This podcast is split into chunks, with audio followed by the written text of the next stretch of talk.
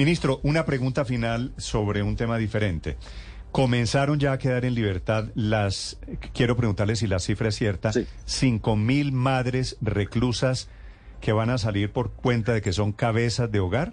¿Cómo es la historia, ministro? Digamos, todavía, todavía no, pero ya pronto, le, cuento. el presidente sancionó el 8 de marzo la ley que quedó como ley 2292 del año 23, en virtud de la cual mujeres pobres, o sea, que hayan cometido delitos en condición de marginalidad, es lo que dice la ley, mujeres pobres que hayan sido condenadas por delitos, digamos, eh, menores, es decir, delitos que eh, les hayan eh, soportado una condena de no más de ocho años y que sean madres cabeza de hogar, eh, pueden salir en libertad y pagar la pena mediante trabajos de utilidad pública.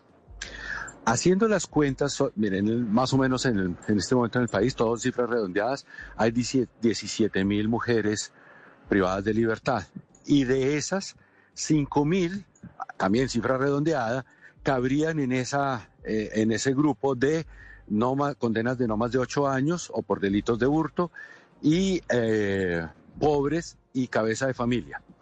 Para esas cinco mil mujeres tenemos que hacer ahora unos programas para que haya una oferta de labores de utilidad pública. Le pongo un ejemplo. En un municipio, eh, la biblioteca pública necesita personas que acomoden los libros, por, poner un ejemplo. Dice, para esto necesitamos dos o tres personas. Entonces, en ese programa se puede inscribir una mujer de estas, entonces sale. Esas labores de utilidad pública deben ser por lo menos de cinco horas a la semana, son labores no remuneradas. El resto del tiempo, pues para que esa mujer pues consiga trabajo, para que desarrolle sus actividades familiares y por cada cinco horas de labores de utilidad pública va redimiendo una semana de privación de libertad. Si en una semana trabaja 10 horas, pues redime dos semanas, pero por lo menos cinco horas cada semana.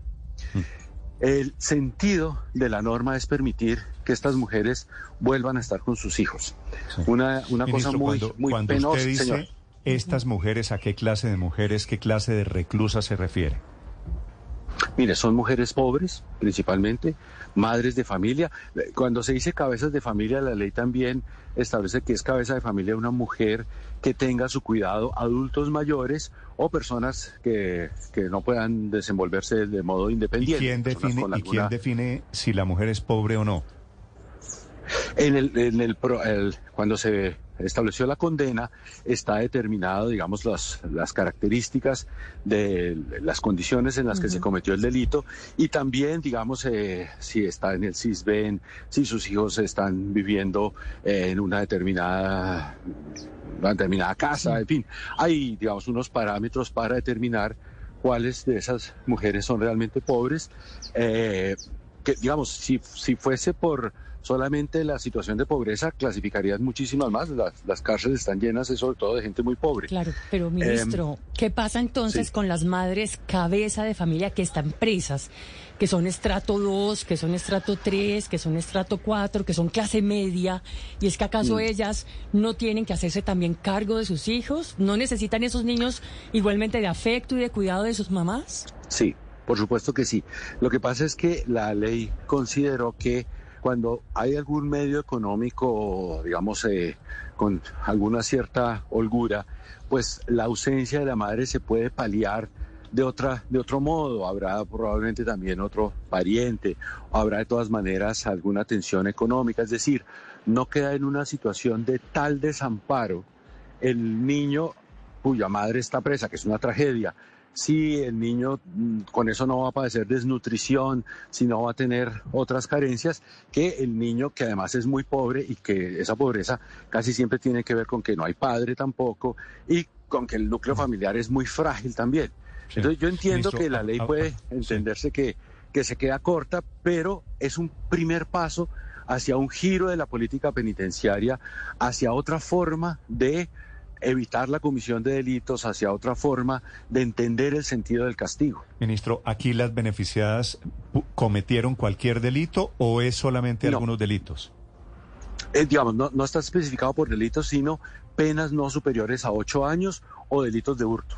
Si la señora pobre, pobre mató a un vecino, tiene asesinato, y es pobre, probadamente que es pobre, y es madre, cabeza salir de familia, pobre, homicida, ¿sale de la cárcel? No, no, porque la pena para homicidio siempre es superior a ocho años.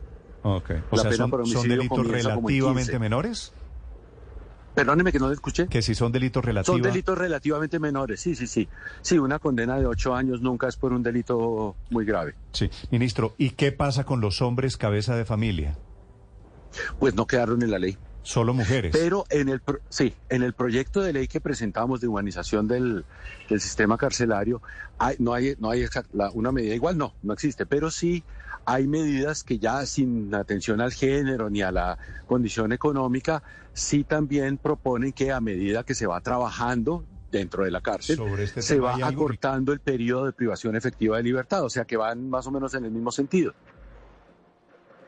Ministro, ¿habrá algún tipo de vigilancia o verificación del cumplimiento de, de esa zanahoria que se le está dando a las madres cabeza de familia? ¿Algún tipo de vigilancia por parte del IMPEC? Claro, no, no, no del IMPEC, sino del Ministerio de Justicia y de la entidad con la que celebra el convenio. Es decir, esto no es salgan de la cárcel y después buscamos, sino que es primero el programa. Entonces pensemos, el distrito de Bogotá mm. requiere tantas mujeres para atención, digamos, eh, pongamos una cosa sencilla, limpieza en un hospital. Entonces se inscriben en ese programa unas mujeres, salen y por supuesto en el hospital se vigila que cumplan esas labores de por lo menos cinco horas a la semana. El resto del tiempo pues la señora buscará su trabajo, es decir, tiene, es libertad, ¿no?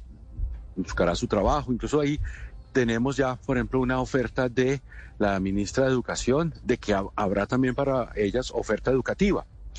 Y apelaremos a empresarios y a estas fundaciones de segundas oportunidades para que les faciliten también un contrato de trabajo normal, ¿no? Mm. Porque en últimas ellas tienen que destinar por lo menos cinco horas a la semana para este trabajo de utilidad pública, pero el resto del tiempo, pues para que sea efectiva la resocialización, pues deben conseguir un trabajo, mm. tener, digamos, esa, esa posibilidad cierta y no solo en el papel de la ley. Pero en cuanto a la pregunta concreta, claro que vigilaremos y si se incumple el compromiso, pues vuelven a la cárcel. me imagino. Ministro, ¿usted ya tiene algún reporte de cuántas presas reclusas han salido de la cárcel por cuenta de este beneficio?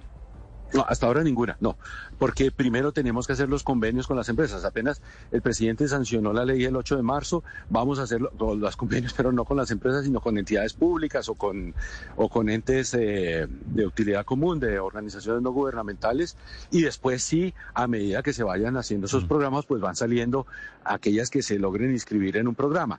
El número de 5.000 es las, las mujeres que calculamos que están en esa situación de ser mujeres condenadas a menos de ocho años de cárcel en condición de marginalidad y cabeza de familia. Pero no es que, ministro, que un poco esté en la caricatura que hay, que las cárceles están abriendo puertas esta mañana.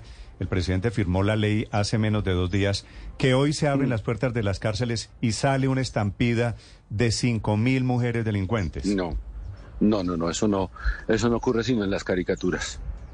Sí, entiendo, mm. eh, ministro. Bueno, digo porque, porque obviamente cuando usted cuenta la noticia de que el IMPEC va a liberar cinco mil madres presas, pues mm. obviamente creo que eso, esa es la sensación que queda, por eso quería aclararlo con usted.